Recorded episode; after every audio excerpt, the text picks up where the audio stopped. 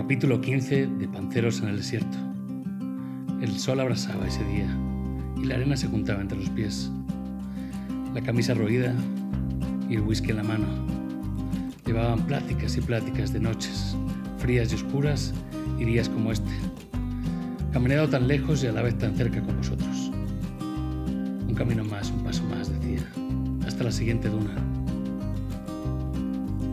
Juntos. Un día más. ¡Comenzamos!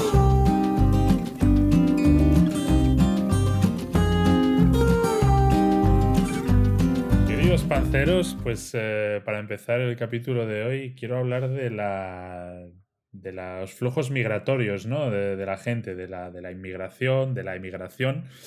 Un fenómeno que ahora vuelve a estar en auge, pero que lleva pasando toda la historia, ¿no?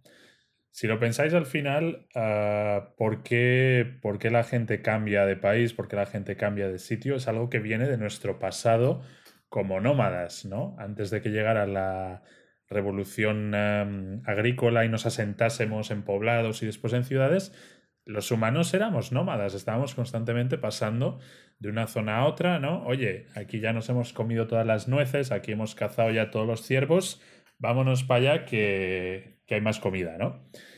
Em, y después, bueno, pues una vez empiezan a crear los estados, fronteras y demás, esto se empieza a conocer más pues como eh, los procesos migratorios, ¿no? Y, y los panceros eh, sabemos bien de esto, ¿no? Porque creo que todos hemos sido bastante. Los tres emigramos de España en su momento, ¿no? Y hemos dado, dado bastantes vueltas por el mundo. Eh, os quería preguntar, vosotros en su día, ¿por qué os fuisteis de España? ¿Por qué, por qué emigrasteis? A mí me pasaron dos cosas. Una, eh, tuve la suerte de irme a Erasmus, me fui de Erasmus a Suecia, estuve un año en, Suecia. para todos los que estén estudiando ahora en la universidad, se lo recomiendo muchísimo. O sea, creo que es un año increíble. Estudias mucho, estudias poco, pero vas a pasar un gran tiempo, vas a hacer grandes amigos, vas a conocer grandes experiencias. Creo que es una súper época salir de España y conocer. Y cuando volví, me metí en una oficina a trabajar en un año en una oficina india, Tata Consultancy Services. Iba trajeado con mi corbata todos los días. Y en esos días que llegaba a la oficina de 9 a, a 6 a fichar y quedaba ahí horas y horas, siempre pensaba que me quería volver a ir. Digo, necesito un Erasmus, pero trabajando. O sea, necesito trabajar hacer Erasmus. Y digo, tengo que buscar la forma, tengo que, hacer un Erasmus trabajador. Y ahí encontré otra beca, la beca ICEX. Así que también lo recomiendo muchísimo si, pues, si os gusta eso estar fuera, echaros ahí. Eh, y, es que decía, ¿qué hago aquí con la corbata, joder? Y llevas ya, llevas ya muchos años, ¿no? Fuera de España. Bueno, desde ese día, que, desde ese momento que estaba con la taza ya, con el café de máquina y con el expreso, pensando que qué hacía yo ahí con mis 24 años, cumplo 10 años en febrero fuera de España. Wow. Diez años, Nuestro macho. ¿eh? Ya he hecho de menos España, la verdad que he hecho de menos la tierra, pero también se pasa muy bien fuera. Nuestro pancero emigrante en México, tierra de las oportunidades. ¿Y tú, Gustoman, por qué te fuiste? Pues mira, en la búsqueda de la riqueza, eh, la fortuna y la fama. ¿Cuál ¿Encontraste, alguna de las tres? En, realidad no conseguí ninguna, ¿no? Pero el, eh, el apunte fue eh, corría el año 2010. Eh, como saben los oyentes en España, pues la crisis financiera del 2008-2009 pegó muy, muy duro. Y obviamente yo empezaba en el mercado laboral y la situación estaba bien jodida. Y aparte también, como Mou me había quedado con el gusanillo de un poco más de aventura eh, Erasmus y a poder ser pagada, y ahí que me fui. Y por cierto, eh, que decías tú lo del Erasmus, cualquier año sí menos este, ¿no? Que ahora el Erasmus es este año, pobre gente. Joder. A ver, sí. Eh, bueno, a lo mejor el, futuro de conocerse vía online, pues el, First Erasmus Tech. Sí, pero bueno, no nos, no nos vayamos del tema, otro día podemos hablar del Erasmus. Pero sí, yo creo que, es un poco eso, ¿no? La búsqueda de, aventuras y, de, y, de, mejor fortuna al final, ¿no? De labrarse una carrera. Y por eso yo, yo fui parecido, ¿eh? 2010, crisis, me pagaban fatal, dije, pues me piro. Y oye, al final no me parece tan distinto a, los mismos motivos que tenían en su momento los nómadas, ¿no? Oye, el mundo es bastante pequeño, vamos a conocer más, ¿no? Y vamos a buscar una mejor calidad de vida y a enriquecernos, ¿no? Eh, espiritual y monetariamente. Entonces, eh, bueno, dicho esto, de lo que os quería hablar sobre todo, es de la migración eh, a finales del siglo XIX y principios, y principios del siglo XX, ¿no? Que es un poco la migración, los procesos migratorios que crearon el mundo un poco en el que vivimos ahora, ¿no? En cuando se empezó a, digamos, todo este flujo de europeos que fueron a, América del Sur, Latinoamérica, a Estados Unidos, a Canadá, todos los que se fueron a Australia, ¿no? Eh, fue como en la sociedad moderna actual que por eso digo que ahora cuando se habla de migración, ¿no? Y muchos decir, la gente dice, no quiero que venga gente nueva a cambiar mi país. Bueno, recientemente esto pasó, ¿no? Es, el mundo es una constante evolución, ¿no?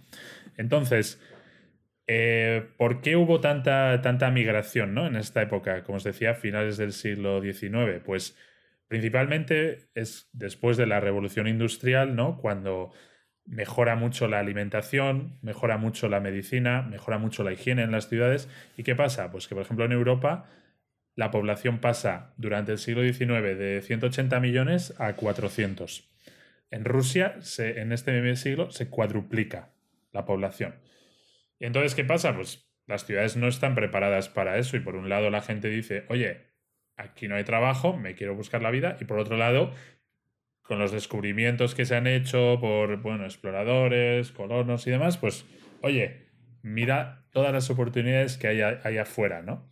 Pero y entonces... lo, increíble, lo increíble de eso, disculpa que, lo estaba pensando ahora, digo, claro, tú ahora inmigras, ¿no? Nosotros como, bueno, quiero un Erasmus fuera, pero es que en esa época no tenías la información más que una carta de tu abuelo o tu tío que se había ido, no sé, o sea, mm, como hablábamos otro día de Stoyoski, mira, te mando una, una carta y un dibujo mío de cómo se ve Roma, ¿sabes? Con un, un grafito como mucho, si había cartas, o sea, no sé si ni siquiera había un telegrama, con suerte si estabas ahí metido en la tecnología, ¿no? O sea, y con eso te ibas con la mochila para adelante y para atrás, tío. Listo, aquí mis botas y, para adelante.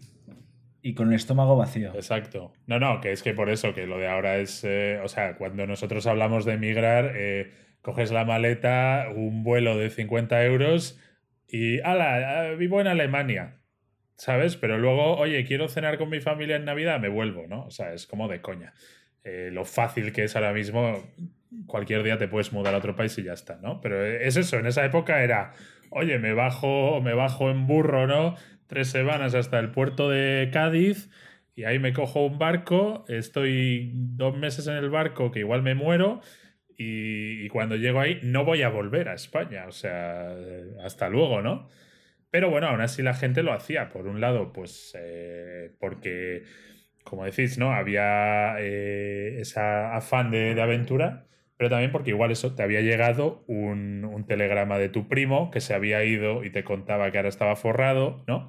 Entonces, eh, eso es un poco. Os quería preguntar eso. ¿Cuáles creéis que fueron los principales impulsores ¿no? de, esta, de esta inmigración? ¿no? ¿Por qué la gente se, se iba tanto? Yo, creo que primero una, anécdota que leía el otro día. Ojito con los barcos, ¿eh? Lo de los barcos, llegar de, ir de Cádiz a, América, a Cuba, tardabas dos meses. Dos meses. Se volvían locos en los barcos, con bichos, con enfermedades. ¿Tú crees que el barco era el Erasmus de la época? Uf, pero era un Erasmus muy jodido, muy jodido. Y aún así lo hacían, y lo hacían con un montón, y tenías que irte pidiendo una de permisos increíbles. En, el siglo XVII, XVIII en España tenías que tener permiso de la Casa de Indias, que estaba en Sevilla y en Cádiz. O sea, que era muy complicado irte. Y el costo, también leí el otro día, es que un pasaje te costaba el equivalente a 4.000 euros de hoy en día, que es un dinero. No, no, era, una pasta. Bueno, yo estoy hablando más a finales del de siglo XIX. Eh, o sea, era, una apuesta, era un saco de monedas de oro que, o sea, que, realmente eran los ahorros de tu vida. Habría evolucionado, sí. No, no solo eso, sino que seguro que en el siglo XIX también, prácticamente para tú irte con mejores condiciones, indudablemente, que dos siglos antes, arruinabas a tu familia prácticamente, ¿no? A vistas de que mm. finalmente trajeras esas riquezas. Y, yo creo que el primer impulsor eh, debía ser el hambre, el segundo impulsor es otros conocidos que te escribían o veías que volvían con riquezas, mira el vecino, no sé qué, esto es muy español, y decías, pues allá que me voy. Eh, y el tercer impulsor, fíjate, siendo siglo XIX, te voy a decir una cosa, el romanticismo. El romanticismo de vivir la aventura, el romanticismo de... Eh, sí, ese, espíritu un pelín más aventurero, más Orient Express. Sí, eso, eso siempre ha estado, ¿no? y como dices, había un efecto llamada brutal.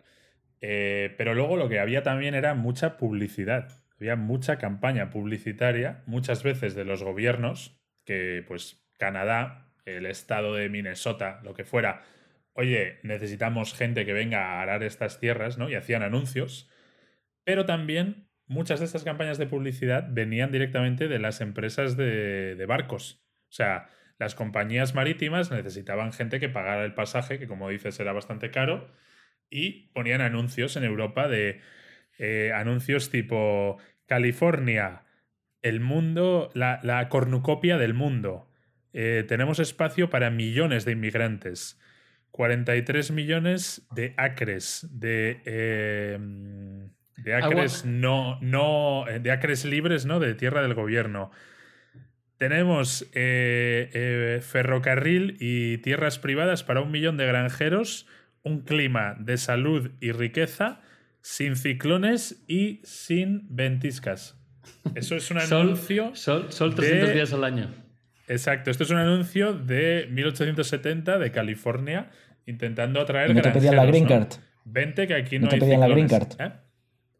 No te pedían la green card. No pedían green card, tío. Era, era todo lo contrario, ¿no? Lo que, lo que... ¿cómo, ¿Cómo haríais hoy un anuncio, si hicieseis lo mismo, cómo haríais un anuncio si fueses esa empresa de barcos? un eslogan que podéis echar aquí de, llamada a la gente para allá.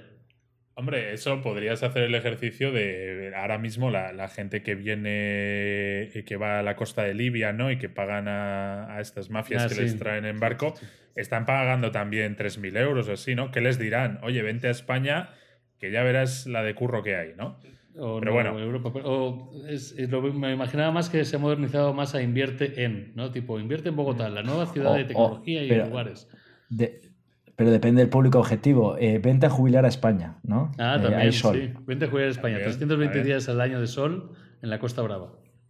Exacto. Pero bueno, quedémonos ahora en, el siglo XIX, que, que es esta, tiene este componente más romántico, ¿no? Y esos momentos en los que el mundo que ahora conocemos estaba tomando, estaba tomando forma, ¿no? Entonces, os quería contar un poco, pues, bueno, los, los puertos principales, ¿no? Que había en España era sobre todo Cádiz, ¿no? Eh, y Bilbao y Santander. Luego de Lisboa también salía mucho barco. Y un poco la, digamos, eh, hacia dónde iban, ¿no? Los distintos inmigrantes, ¿no? Entonces, como sabéis, bueno, los británicos iban mucho a Canadá y a Estados Unidos pero también a Australia, donde iban sobre todo los expresidiarios, ¿no? Eh, países como Australia, Sudáfrica o Argelia, eh, en el caso de Argelia era Francia, pero ahí les decían, oye, mandar aquí a la gente que no, que no deseéis y mandaban sobre todo pues eh, presidiarios y prostitutas, ¿no? Que yo a mis amigos australianos siempre se lo... ¿Eso dónde lo mandaban? ¿A Australia? Mosquearles un poco. Australia, Sudáfrica y Argelia. Era, no todo el mundo, ¿no? Pero era como, bueno, la gente indeseable, en vez de meterle a la cárcel, oye, mándalo para allá y que se busquen la vida, ¿no? esa inmigración de los del siglo XIX también me gusta, porque como que hacías una nueva vida completamente de borrón y cuenta nueva, ¿no? Exacto. Sí. Como, oye, mira, no, es que vaya a buscar riqueza, fama y fortuna como gusto, eh, pero al menos limpio mi nombre y desaparezco de este lugar que sea un mangarrián de, de, nivel. Eso. Y, que ya no me puedo venir a la vecina.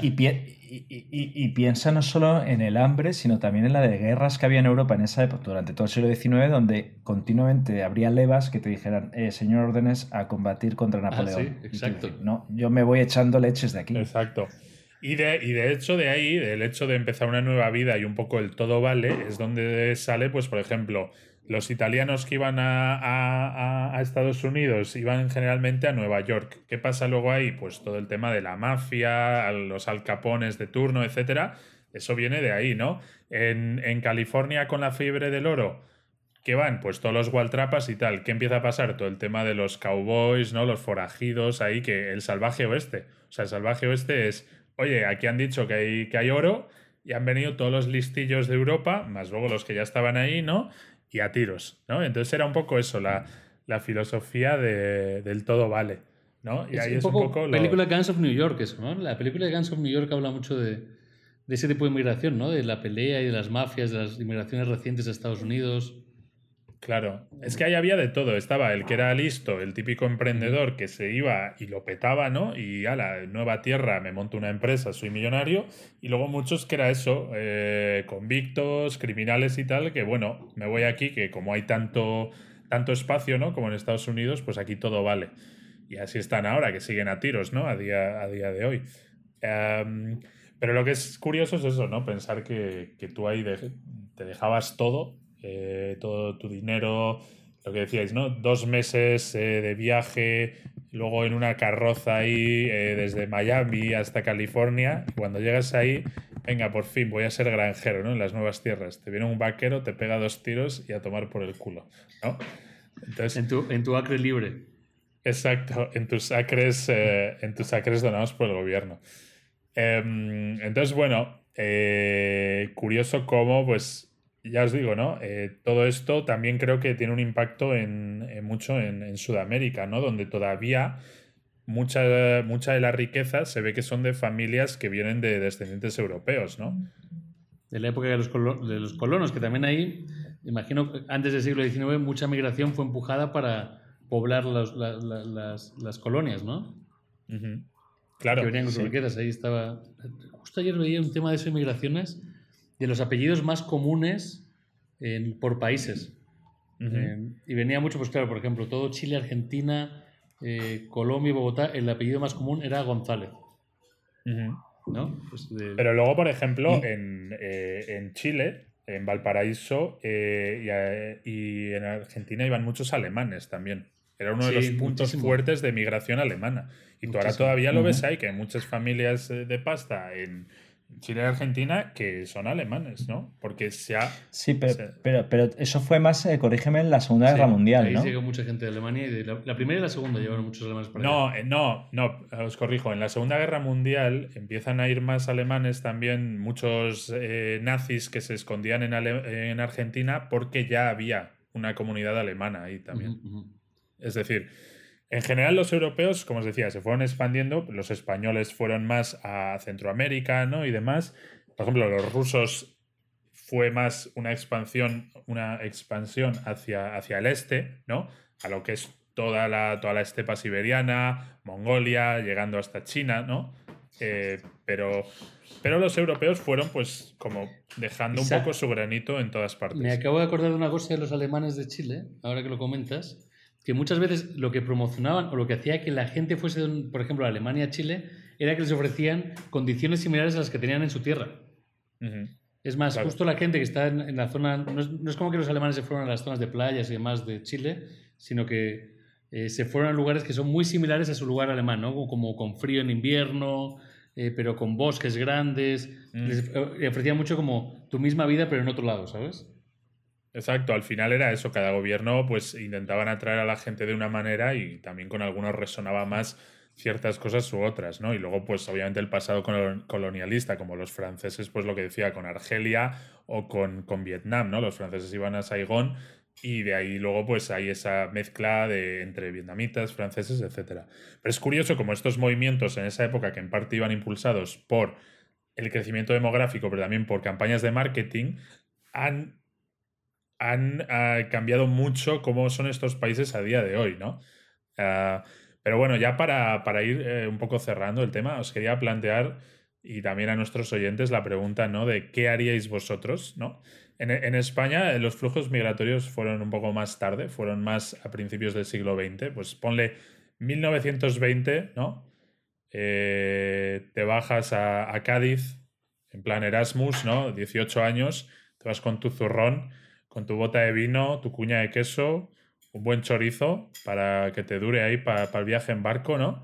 Y llegas al puerto de Cádiz. ¿Y a dónde, a dónde embarcarías, no? ¿Dónde podría, ¿A dónde os iríais? ¿Y, por qué? Bueno, ¿vas tú primero o quieres que me lance yo? Venga. ¿Me lanzo? Lánzate. Venga. Eh, 1920, ¿vale? O sea, la, la ventaja es que ya sabemos qué va a pasar. O sea, que hay que alejarse de Europa porque viene una buena bofetada. No, pero eso no Eh. vale. Es más, oye, tienes el mundo como, como, tu, como tu lienzo, ¿no? Y es el nuevo mundo y te está- estás escuchando que hay cosas exóticas, ¿no? En Estados Unidos, en Canadá, Sí. Sudamérica, Pues, África, Asia. ¿A dónde lo- vas?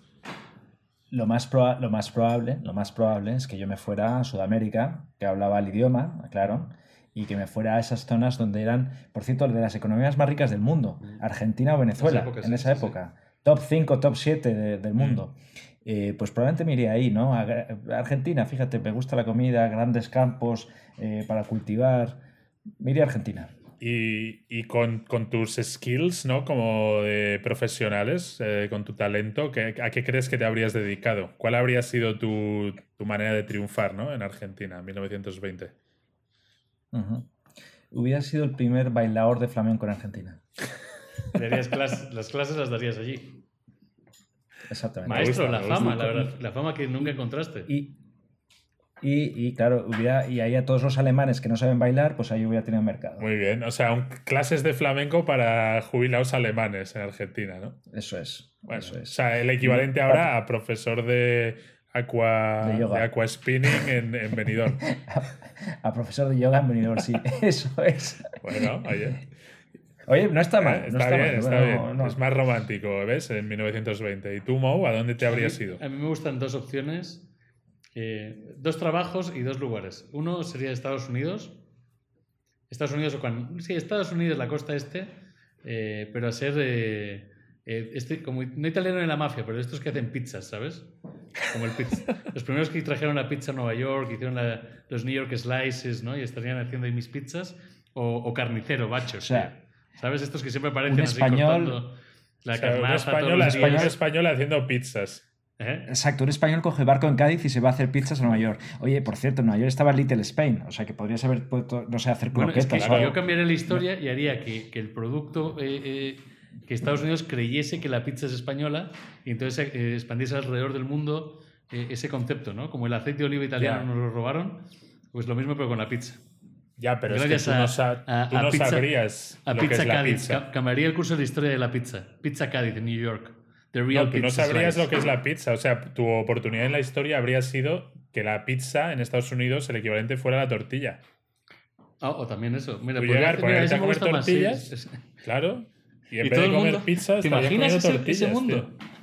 Que todo el mundo fuese con una super, un super slice de tortilla de patatas melted, ¿sabes? Así como chungado y fuese por la calle comiendo eso. Y esa fuese Claro, la imagen tío. de Nueva York. Esa me gusta. Me Claro, podrías esa. haber cambiado el futuro. Bueno, no, pero está bien. Yo me habría ido a. Yo me habría ido a, a Colorado, las eh, montañas rocosas, ¿no? A una zona típica de, de- de pinos, de, de árboles, de, de ríos ahí a comer salmón, en plan como muy, muy aventurero. Y para ganarme el pan, yo habría sido el típico. El típico que, que vendía tónico, tónico para la vida eterna, tónico rejuvenecedor, tónico del amor, ¿no? De estos que vas como en una carrocilla de ciudad en ciudad y timando a los, a los lugareños ahí con, con tus tretas de marketing, ¿no? Atiendan aquí al crecepelo mágico, el crecepelo mágico. Exacto. Ese habría sido eh, mi talento. Muy llegado a tu Eh, época de vende cuchillos también. Pero es verdad que es verdad que en general, eh, no sé. Siempre miramos al pasado con ese aire de romanticismo, como de todavía había cosas ¿no? por descubrir y ahora ya todo está muy pisoteado. Así que nada, queridos oyentes, cerramos el tema, os dejamos que, que penséis vosotros qué habríais hecho Cádiz 1920 con un poco de vino y un poco de queso en la mochila. ¿A dónde os vais y por qué? Vamos al próximo tema.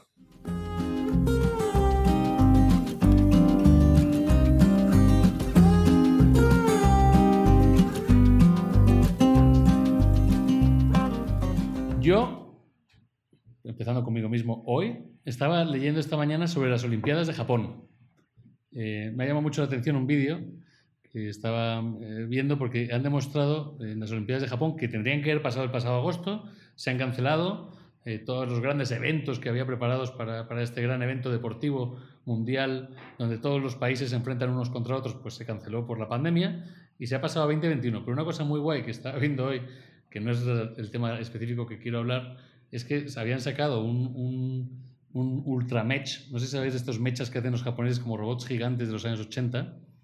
Eh, han creado uno enorme, pero como de 30 pies, tenía una escultura de él y luego lo han hecho robot y él mismo va a estar eh, paseando en la inauguración de los Juegos Olímpicos en Tokio 2021. Eh, y viendo el robot, que menos que, que, menos que tener un robot gigante desfilando en las Olimpiadas de Japón. Es que está súper cool y además se mueve. O sea, mide como, no sé, 15 metros y camina y se sienta. O sea, es, tecnología robótica mecha. Le falta disparar láser por los ojos. ¿Sabes qué? me parecía tan cool, entonces digo, hay que hablar de los Juegos Olímpicos. Es que, déjame una, una anécdota muy rápida. ¿Sabes que en Japón, no sé cuándo fueron los de Tokio los anteriores, en los 60, 70, eh, se innovó con la puerta del taxi que se abría sola? y era, oh. un, era un gancho que le daba el de el chofer y así se te abría la puerta. Entonces esa era la, la innovación pues para decir que guay, que, que, son corteses y abren la puerta. Como el, el, conductor del taxi tenía un gancho enganchado en el, en el, manillar de la parte de atrás y tiraba para abrir. Algo así, o sea, desde su asiento, tirando desde un manillar, te abría la puerta y tu, y tu puerta, tanto para subirte como para bajarte, se abría automáticamente. No necesitabas accionar tú la manilla.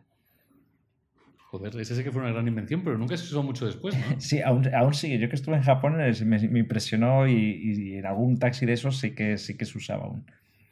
Wow. Y sí. hablando de curiosidades olímpicas, la primera vez que se hizo lo de tirar una flecha con fuego para encender la, la antorcha esta olímpica cuando se inauguran el, el, los Juegos el, fue en Barcelona. El pepetero. Fue en Barcelona y es una idea que viene de una agencia de publicidad. Ahí lo dejo. ¿Esa flecha tenía una, un cordel que la llevaba hasta el pebetero o no? No, lo que hacían era tirar una flecha y la flecha en realidad pasa por detrás y justo cuando pasa eso se enciende. Porque claro, dicen como el tío falle, la cagamos. Entonces eso se enciende automáticamente aunque la flecha no le dé. Pero bueno, queda bonito. Pero nos quedamos con la idea de que sí que dio, ¿no? Exacto, parece que sí queda. sí queda, esta vez sí que dio. Pero bueno, bueno, entonces justo preguntándome sobre este robot gigante dije, wow, si hemos llegado hasta este punto del robot gigante mecha que camina y desfila con la bandera de Japón, ¿de dónde viene esta historia y qué deportes eh, han dejado de estar? Y, y, un poquito la historia de los Juegos Olímpicos. Entonces, me he inmiscuido un poquito en descubrir el, el, origen de los Juegos Olímpicos. ¿Sabéis cómo, cuál es el origen principal de los Juegos Olímpicos? Pues antigua Grecia, ¿no? Ahí le habéis dado. En antigua Grecia, exactamente. En 864 años antes de Cristo, es, indican entre el 884 a.C. y el 704 a.C. se celebró las primeras Olimpiadas, las antiguas Olimpiadas, porque están las antiguas Olimpiadas de los griegos y las nuevas Olimpiadas que ya empiezan en 1896. Uh -huh. Pero lo curioso es que en esa época no solo era temas de atletismo, ¿no? Había una parte muy, muy chula que era, había parte artística dentro de los Juegos Olímpicos, ¿no? Se creó todo el estadio olímpico de los que hayan ido a Grecia en Atenas. Eh, pero no solo se competía en cosas como el atletismo, salto de altura, maratones, como estamos acostumbrados ahora, sino que había cosas como poesía, ¿no? Las Olimpiadas de poesía, danza o canto, ¿no? Wow. O sea, imaginaros ese, ese eh, creo que debería ser una cosa que se hiciese ahora que también se llevasen este tipo de ideas, ¿no? Imagínate a, a los poetas peleando unos contra otros como una especie de pelea de gallos, pero eh, con estilo clásico. Sí, es eso. Eh, pelea de gallos, Eurovisión, eh, Exacto. todo, todo, junto ahí, ¿no?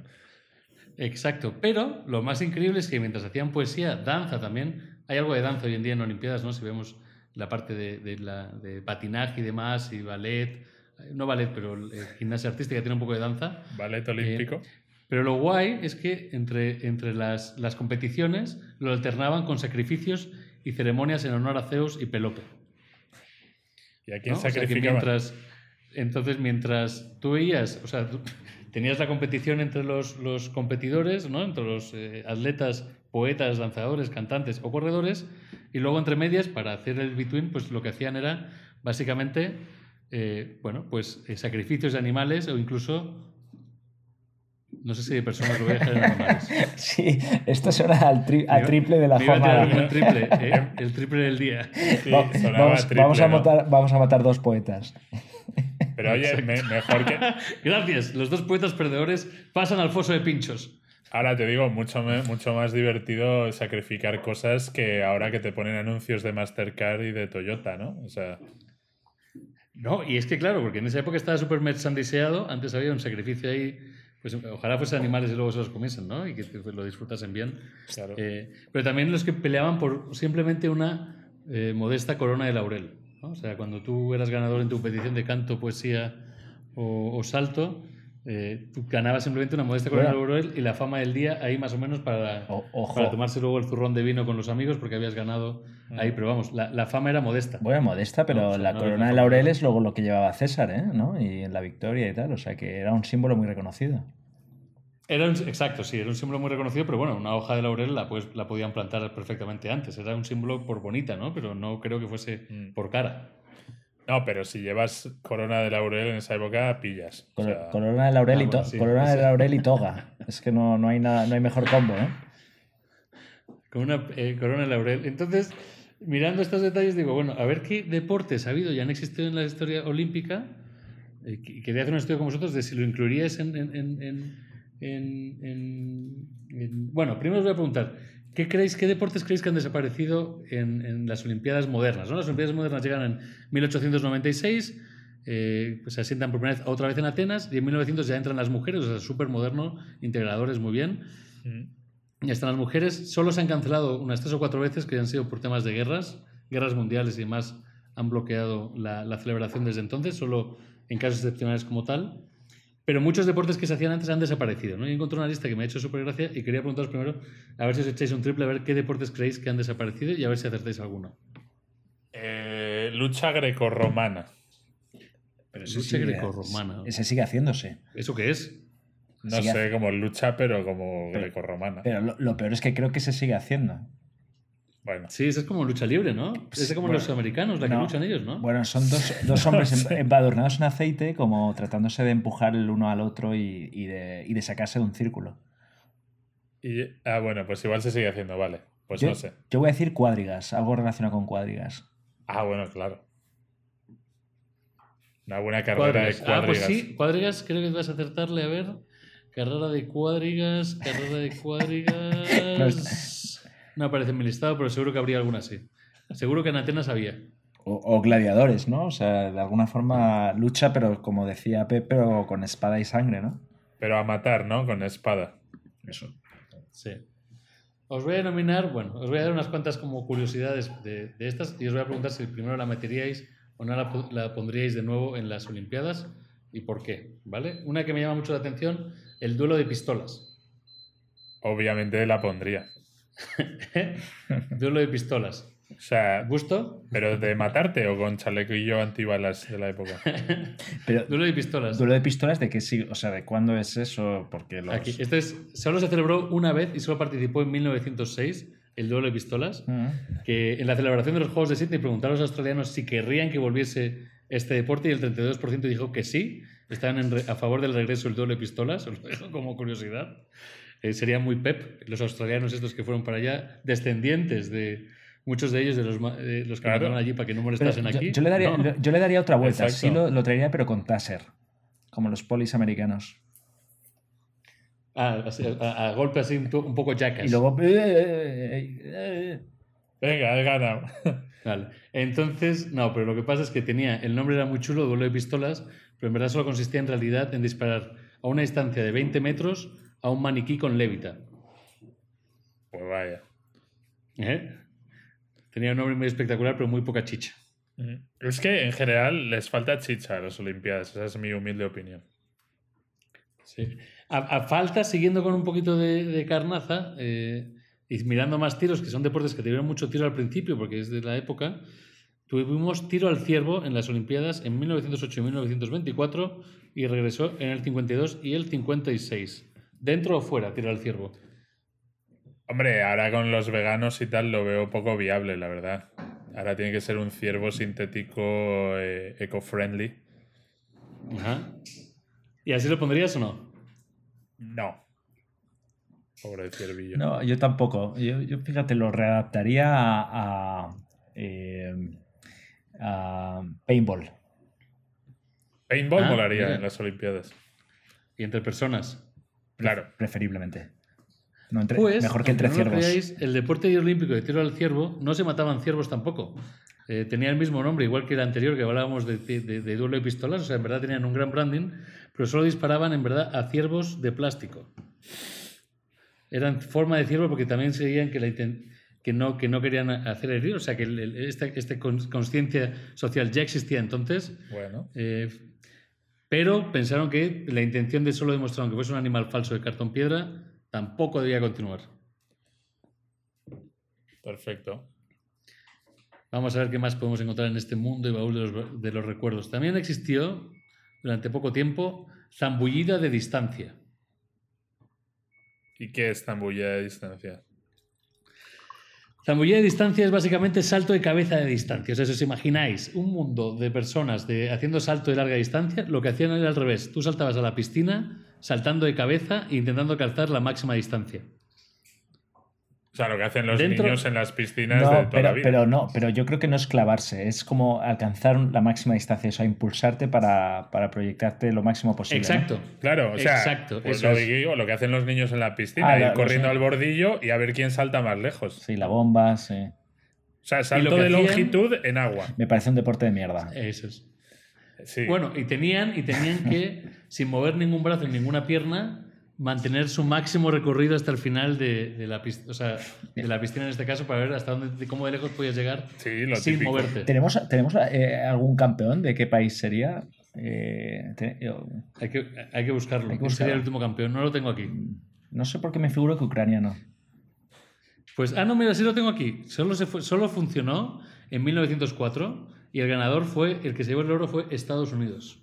O- Siempre ganan. Pero solo participó Estados Unidos. en 1904 era más fácil ganarse la, la corona de, de- de laurel. Está regalado. ¿Estás seguro que esa fuente que estás leyendo es todo eh, fidedigna a la realidad? Es fidedigna, sí. Vale, es, de, vale. es de un gran- es de un medio muy, muy importante. Ok, está Es real, ¿eh? es real, real. O sea, es bueno, es bueno de verdad. Aquí Bueno, en bueno, Panceros en el desierto, aunque parezca que no sabemos nada, solo usamos buenas fuentes. Exacto, esta es una fuente fidedigna, fidedigna de las buenas, y además me está dando mucha chicha. Os voy a dejar solo eh, con la última, que era natación con obstáculos. ¿Qué tipo de obstáculos te ponían? Bueno, no te ponían exactamente obstáculos como tal, o sea, la natación eh, lo, que, eh, lo que hacían era básicamente mm, incluir, eh, solo se disputó en 1900, se hacía en el río Sena Sí, eso es lo que hoy se conoce como una piscina pública, ¿no? y tenían que pasar por debajo de los barcos, bucear bajo barcos.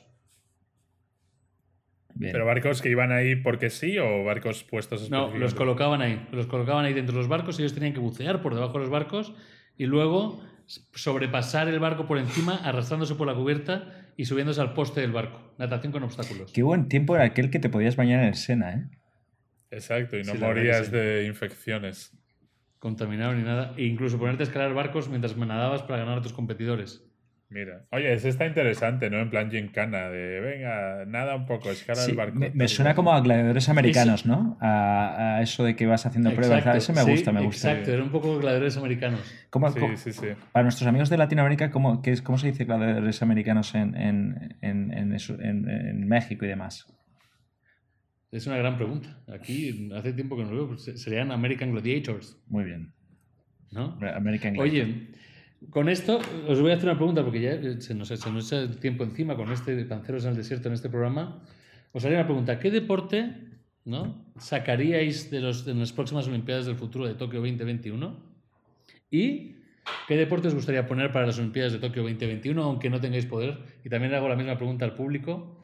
Eh, no, pues usar uno de estos que hemos hablado hoy tan raros, pero ¿cuál os gustaría que estuviese ahí? Ah, yo de quitar, o sea, simplificaría los de natación. Sería, oye, el que nade más rápido gana, porque ahora mismo eh, hay 500.000 estilos, ¿no? Y un tío que nade bien como Phelps te gana 200 medallas, ¿no? Y me parece injusto que, por ejemplo, en tenis solo puedas ganar una medalla y en natación puedas ganar 20, ¿no? Porque como que hay demasiados, ¿no? En tenis debería haber entonces medalla al que mejor saca, medalla al mejor revés, medalla al Ujú, mejor ujú, tal, ¿no? Es verdad. Eh, entonces me parece que hay mucho deporte así, como que son muy simples, ¿no? O tirar una pértiga o tirar una, un frisbee, ¿sabes? Esas movidas que digo, bueno, pues, pues bueno, está bien, pero tampoco, Pues fatal, ¿no? Entonces yo eh, haría por deportes más espectaculares. Creo que esta próxima van a meter eh, escalada y, y monopatín, skateboard, que me parece que molan, ¿no? Monopatín Y- siempre me ha molado, pero nunca he entendido bien las competiciones. Siempre veía monopatín como de calle yo. Es difícil como- puntuarlo, o sea, pero, pero al final es como la gimnasia rítmica, ¿no? Que lo ves y dices, mola, no entiendo el sistema de puntuación, pero mola verlo. Pues esto es igual, al final algo que entretenga, ¿no? Ver a un tío haciendo trucos y tal. Entonces yo iría más por ahí, más espectáculo y deportes más técnicos, menos eh, cosas simples, ¿no? Yo volviendo a la Grecia clásica y de dónde viene todo esto, volvería a traer la poesía eh, a través de batallas de gallos de gente do- y ahí sí que permitiría el dopaje, gente dopada haciendo batalla de gallos. Ese uno buena, y ¿eh? dos, eh, también volviendo a la Grecia clásica, por supuesto, eh, peleas de gladiadores pero de, de robots. Oye, Robots ese- ese- gladiadores. esa le gusta mucho a, a- a Lorenzo, le encanta ver eh, peleas de robots. A mí también, ¿eh? Sí, sí, sí. La de los que rompen con el. ¿no? La- eso tenemos que hablar un día de ellos, tío, de Sí. de robots. No, y, y una idea de gusto que creo que sería buenísima es hacer unas Olimpiadas, pero de dopaje. O sea, Mm. Olimpiadas donde todo el mundo se puede drogar a muerte con los últimos anabolizantes y tal. Y entonces, a ver cómo de bestia es, ¿no? En plan de salto de altura, venga, 4 metros, ¿no? Salto de longitud, Imagina- 20 Ultra metros. Olympics. Eh, Sí, Claro, Olimpiadas de, de, de yonkis, tío. Tú pero de imagínate- Sí, yonkis de estoy anabolizantes. el Tour de Francia sí, ¿no? Imagínatelo, el Tourmalet en 15 minutos. Así. Bueno, en los de ciclismo se supone que van todos ya hasta el culo, ¿no? O eso dicen. Bueno, este, este, este episodio no ha quedado muy eh, family eh, safe o friendly safe, ¿eh? Sí, Pero- anabolizante. anabolizante. Bueno, Sí, es todo una broma, ¿eh? ¿Vale? Sí, sí, ¿Es? no, no, por favor, que no. O con, con, eh, con ampliaciones cibernéticas. ¿Eh? Sí, exacto. No con drogas, pero que tengan ahí. Olimpiadas que de Estados Unidos cyborgs. lleva una ingeniería ahí para el karate, yo qué sé. Cyber fights. Bueno, en cualquier caso, Viendo- queda claro que pues- las Olimpiadas van a molar mucho más en el futuro. En el futuro van a molar un montón. Vienen, por cierto, en 2021, que lo decía muy bien Lorenzo, skateboarding y monopati- monopatinaje, que dice esta página aquí, monopatín, skateboarding. Habrá 40 hombres y 40 mujeres compitiendo en un parque cerrado en modalidad calle y skatepark. Wow. Luego tenemos karate, vuelve, todavía es en el Cyber Night. Yeah. Escalada deportiva, también lo ha dicho Llorens. Béisbol, No. béisbol que nunca lo he entendido, ese es muy americano, pero también hay mucho latino, ¿eh? Cuba, eh, Cuba son muy buenos, Japón son muy buenos también. Y siguiendo el modelo del skate, y yo creo que esto es para intentar conseguir audiencias jóvenes, surf también llega en 2021, en las Olimpiadas de Japón, el surf. Eh, por si estáis interesados, será en la playa de Turishigasaki. Y con eso, nos vemos en la playa de Turishigasaki, en nuestra mente, imaginación y nuestros sueños, eh, viendo a surfs cibernéticos peleando por la siguiente corona de laurel. Vamos al siguiente.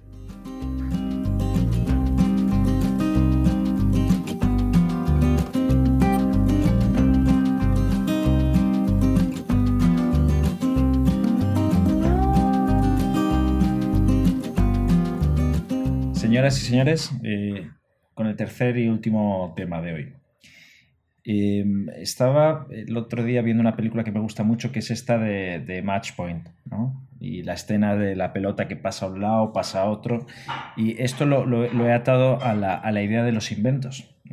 De cuántos inventos se han quedado en un lado de la red o en el otro. Y, y la verdad es que uno busca en Google y este tipo de cosas, inventos que han fracasado, y, y te encuentras con cantidades increíbles. Más de los que han fracasado que los que han triunfado.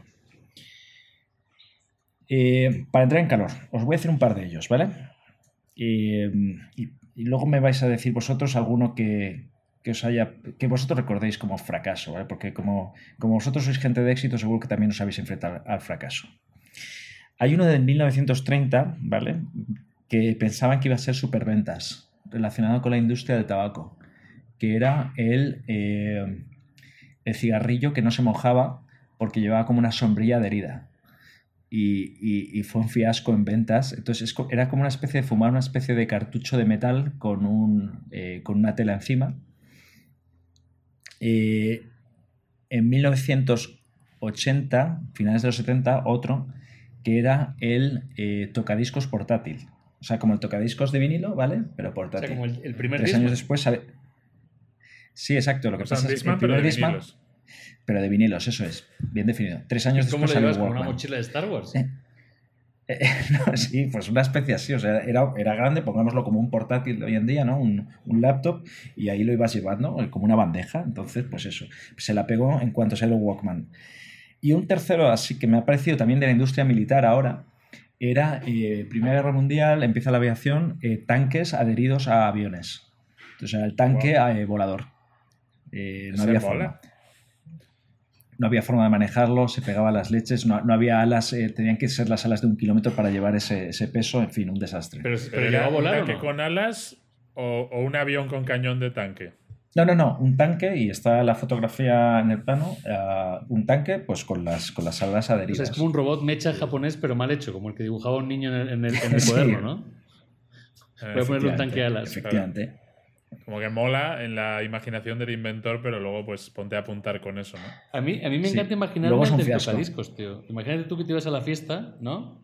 Como Juan el Guay y traes el tocadiscos portátil, ¿no? En, en 1978, venga, vamos todos a bailar. Y tú sacabas ahí tu disco de... guau, cómo mola eso. ¿no? Bueno, eso se hacía en los Nights. 80 eh, en Harlem y tal con los, los Ghetto Blasters, el típico eh, altavoz portátil este enorme que lo llevabas ahí en el hombro, ¿no? Con los altavoces para ir por la calle, pero era enorme también. Es que o sea, ese, no era ese se ve cool. Práctico. Se ve cool porque tiene una imagen cool, porque imagínate tú con un tocadiscos, pareces como un- un- el pringao de la calle, joder, ahí a ver. Mm. La, li. Bueno, no desvariéis. Y, y os voy a decir, eh, sí que os he dicho dos, pero ya entro con toda la artillería hablando de tanques, dos recientes, ¿eh? Eh, de grandes compañías. Uno es el Segway. El Segway eh, venía a revolucionar la industria de la movilidad y se ha quedado en free tours. ¿eh? Y Segway, para que todo el mundo igual no lo entiende lo que es. Sí. El Segway es eh, unas, pues una un, un vehículo de dos ruedas grandes en la que tú vas de pie, tiene una especie de, de palo, digamos, de escoba, en el que a base de la inclinación de tu cuerpo se mueve hacia adelante o hacia atrás. Que estuvo muy de moda No con el. con las ciudades. Como una época que los policías lo llevaban mucho, ¿no? Los policías municipales como de proximidad. Como para ir Sí, rápido a, Sí, y a en, los atender a aero- la gente en y- la calle. y- y en los, y- y- y en los aeropuertos y tal. La, la idea no es tanto. Que, que- que- ¿Por qué digo que ha sido un fracaso? Lo vemos en las calles y diréis, "Ah, pues yo no sé, yo lo he visto. Bueno, esto venía a revolucionar las, eh, cómo nos movíamos las ciudades y creo que tenía unas proyecciones de ventas de 20 millones de, de- de unidades en 5 años, una cosa así, eh, lo cual es una barbaridad y, y me parece que no, llegó a vender 5.000. Mm. Incluso, Y a sus familiares otra y amigos, anécdota, ¿no?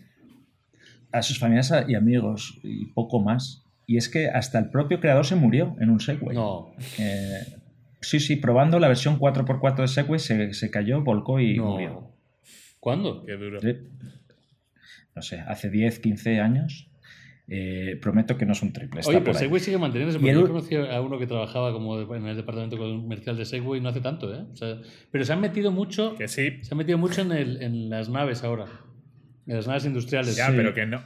Que sí, pero que no es para todo el mundo. O sea, la No- idea no era es- que no todo el mundo fuera en. Segway y al final solo van los seguratas en Segway. Sí, sí. Y, la- Sí, y en las naves industriales lo usan mucho ahora también. El 4x4 no sé.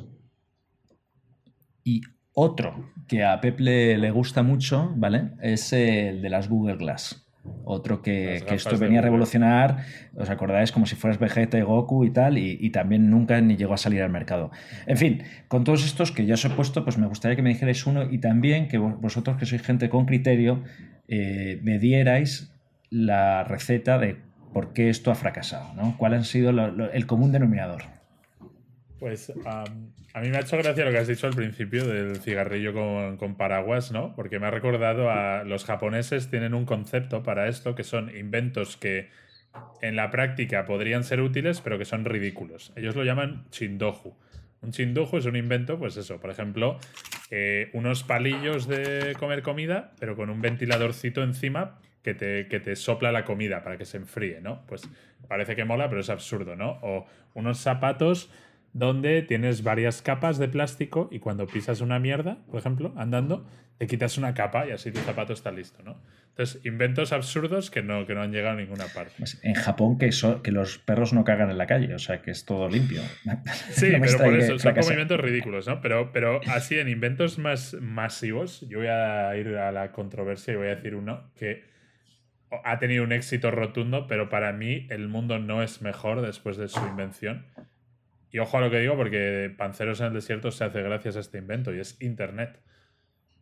Yo soy nostálgico del mundo sin Internet, de cómo crecimos sin Internet. Creo que todo el rollo, la adicción que crea, redes sociales, crea más trabajo, más estrés, más cosas. O sea, para mí tiene más cosas negativas que positivas. o sea, digamos que es un, es un éxito en cómo ha transformado las cosas, pero a tu juicio es un fracaso en cómo ha transformado la sociedad. Exacto. No, no mirando el éxito solo en base a ha movido más dinero, sino a el mundo era mejor antes o después, ¿no? Y en este caso, pues soy así de tajante. Statement duro, ¿eh? Yo creo que sí es, el desierto de es, Statement. Es, tan duro que podríamos entrar y no, entonces no, hablamos. Y, pero es tan duro que creo. En otro, en otro, ¿no? Vamos a traer Internet, mejoría o empeoramiento. Hay opiniones de todos, así que lo vamos a dejar ese ahí en frío. Eh, y, y, Pep, ya para, para tu parte, déjame preguntarte, ¿cuál es el común denominador? ¿Por qué las cosas, inventos fracasan? Ah, para mí, o sea, no solo es lo que llaman ahora mucho en las startups el product market fit, es decir, eh, hay un mercado que está demandando este producto que no podrían, si no existiera el producto, pedirían que existiera, ¿no? Pero luego hay una parte muy importante que es el, timing, es cuándo llega el producto al mercado. Y muy rápido os cuento, Twitter se inventó tres años antes de Twitter, salió una plataforma que era exactamente igual, pero era demasiado pronto. Fracasó, el tío no se comió una mierda y ese tío ahora es pobre, ¿vale? Y se estará dando de cabezazos viendo que tres años después otro tío hizo lo mismo, pero en ese momento Internet llegaba a más gente, había más tracción para que eso funcionase.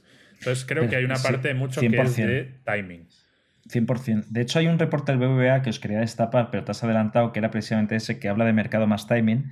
Y otros dos ejemplos con el de Twitter, antes de que Mo nos dé sus opiniones de inventos fracasados, es Airbnb. Airbnb triunfa después de la crisis del 2010, cuando la gente no tiene pasta para hoteles y quiere ir a casas. Y otro es Netflix, que había otra plataforma igual, pero claro, no teníamos la tecnología aún de poder verte un vídeo sin mil interrupciones cargando, cargando, cargando pues para nuestros emprendedores. Bueno, ahí, le pidieron a Blockbuster porque Blockbuster era líder y el CEO en su momento no quería cambiar de... Hay una historia fortísima que no quería meterse en online, luego se metió en online tarde, luego gastó un montón de dinero para meterse en online, luego dejó online y Netflix ahí aguantó el, chaparrón con perspectivas más chiquitas. Sí. Pero eso es timing también. Blockbuster le funcionó en su época el alquiler de vídeos y DVDs y luego no habría funcionado, ¿no? Pero bueno, ¿cuál sería Pero A Pep le gustaría más volver a Blockbuster y al videoclub que, ¿no? Porque seguro comenta toda esa parte, la parte de ir a ver el vídeo y estar buscando, ¿no? Llámame romántico. a mí me encantaba. Yo me he pasado horas buscando un blockbuster y en, en, la biblioteca. Pero bueno, para hablar en otro momento. ¿Cuáles son, Mode, tú, un invento que digas tú, eh, fiasco, y que pensaras incluso, joder, yo pensaba que esto iba a, tener, iba a ser una buena idea? Es que hay como un, hay dos, hay uno que, que, que nos pegó mucho a nosotros, que era en los minidisc. ¿Os acordáis? En los años 90. Eh, no, sí, antes, los minidisc eran, antes del MP3. como antes del MP3 salió una cosa que llevaba Sony, que eran muy chiquitos, pero llevaba minidiscos. Y, el típico o sea, como un CD-ROM chiquitito. Chiquitito, chiquitito. y tenía como una tarjeta. Yo, en mi clase solo lo tenía uno, pero él siempre decía como esto es el futuro, mira cómo se oye, esto es la the real shit, el minidisc. Eh, Yo nunca tuve uno, no tuve tampoco MP3, pero eh, MP3 llegó más tarde y ganó y, machacó a Minidisc, que era como el gran producto que traían. Es que hay, hay productos que han tenido muy poca vida, ¿no? Porque ha llegado otro en meses. Eh, hablamos del Walkman y del tal, pero ¿os acordáis del Busca? Ah, sí, el Busca este también, eso claro, mucho mi padre, además. Mm. Que decía, llámame. Luego está esa parte. Era solo para llamar. De la... hay industrias que han tenido también el invento revolucionador y después tienes como que seguir haciendo como, digamos, mejoras, ¿no? Como por ejemplo la televisión. En su momento, wow, rompedor, cambia el mundo. Pero ahora, ¿qué pasa? Hay empresas que dependen de vender teles y ahora, ¿qué hacen? Tele en 3D, tele curvada, tele con un LED por detrás, tele Dolby, no sé cuánto. Y a la gente no le importa ya, ¿no? Porque el invento grande ya lo hiciste, ¿no? Sí, es, es, es, es difícil dar ese salto. Vale, eh, visto un poco las cosas del fracaso, yo invito a todos nuestros amigos que, estén escuchando. fracaso porque el último también hablaste del fracaso, pero de fracaso personal. Sí, pero es que ahora voy a hablar del éxito. Ah, ok, ok, wow, sorpréndeme otra vez. Siempre nos adelantamos. Sorpréndeme otra vez. Pues Siempre os adelantáis. Es que voy a hablar del éxito. Acordaos de esa imagen de la pelota que va a un lado a otro de la red. Ha habido inventos que al principio eran un fracaso y luego se han convertido en éxitos absolutos. Aquí tengo uno al lado mío que ahora os voy a enseñar. Estamos hablando por la cámara, los oyentes no pueden verlo, pero nos- los ¿El panceros sí. No. El post-it. El post-it es un fracaso que se convirtió en un éxito. Estaban probando un pegamento de alta eh, adherencia y se dieron cuenta de que esto solo sujetaba hojitas de papel. Y, para proba- y mientras los probaban, ¿eh? dijeron, coño, pues lo de tener una hojita de papel aquí pegada es muy cómodo. Post-it. Otro más. Fiasco absoluto. El papel burbuja. Se iba a usar en decoración para las paredes. ¿eh? como una tela, como un tal, y, y- fue un fracaso en 1950 hasta que IBM dice, ¿sabes qué? Con esto puedo eh, envolver mis componentes. O sea, fue el precursor del gotelé. Iba a ser, no, iba a ser, sí, antes, mucho antes del Gotelé, iba a ser, pues como antes se decoraban las casas, que se- pues, se ponía un, papel, un wallpaper, ¿no? Y pues, pues el- eh, este fue como un, un inventor dijo, oye, pues esto de burbuja, mirar qué bien queda. Y al final, para eso fue un fiasco, pero después se le dio otro uso. Eh, y otros dos muy rápidos. Eh, Nintendo. Nintendo fue un fiasco.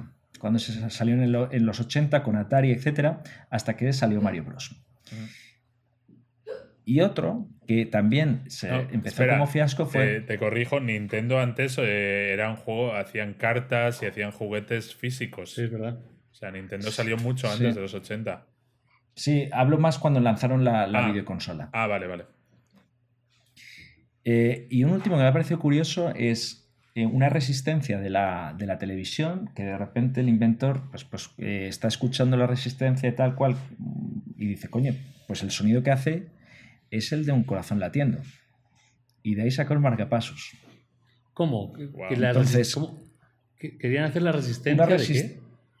u- una resistencia de los componentes Ah, electrónicos de un televisor. ¿vale?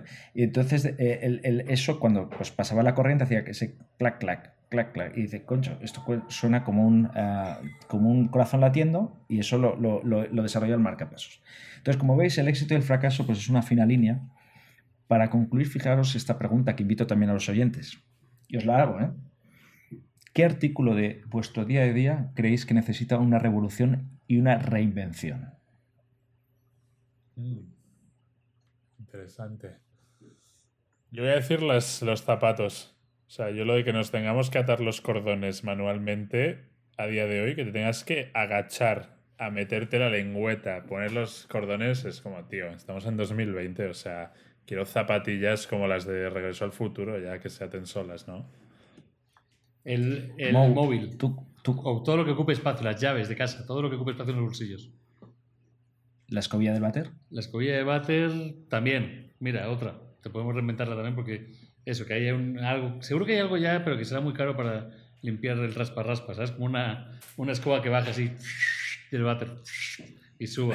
El váter japo- el váter japonés. Váter japonés, tío. Si es que Japón eh, va a otro nivel. Robots gigantes olímpicos, váter que se limpia solo. Pues yo para, para- para- os voy a dar la mía, que también la tenía un poco pensada, es eh, revolucionar el dormir. Ocho horas al día, hay que acabar con el dormir. Si ganamos esas ocho horas, fíjate. Joder, siempre son de mis es favoritas, tío. eso biología. paso, joder. Las ocho horas son maravillosas. pero, pero imagínate una máquina que en una hora te dejara igual de satisfecho e incluso más descansado. Hombre, obvio. Yo en eso soy un romántico. Ah. Yo en eso soy un romántico y me gusta dormir ocho horas. Yo solo Bueno, diré bueno. que yo, yo soy más romántico en el sentido de que parece que ahora nosotros que todos queremos ser ricos y forrarnos, ¿no? Y tal. Todo, como que todo ya está inventado, ¿no? Como que esa época de probar pegamentos y hacer el post-it, ahora ya es. Son todo startups, ¿no? Y cosas así eh, digitales. Sí. ¿no? Sí, hay que volver a ser románticos, vuelvan a viajar, vuelvan a conocer y, a, pensar en nuevas ideas, pero seguro que la tienen enfrente. Seguro que un pancero de los que nos oye, eh, pues yo creo que va a revolucionar el mundo. Y bueno, dejarme darle un cierre a- al, al capítulo de hoy, a nuestro capítulo 15. Eh, señores y señores, voy a poner la voz de Mo. Hemos navegado desde las dunas hasta los más profundos desiertos. Al día de hoy. No me sale tan bien, tengo que ensayarlo. ¿En qué otro podcast van ustedes a escuchar desde las Olimpiadas hasta las migraciones e inmigraciones hasta todos los inventos fracasados y exitosos? ¿En cuál otro? ¿Verdad que ninguno? Pues por favor, escuchen, disfruten, pónganse un whisky y refiéranos solo a la gente de confianza, por favor, solo a otros panceros. Un abrazo y hasta la próxima.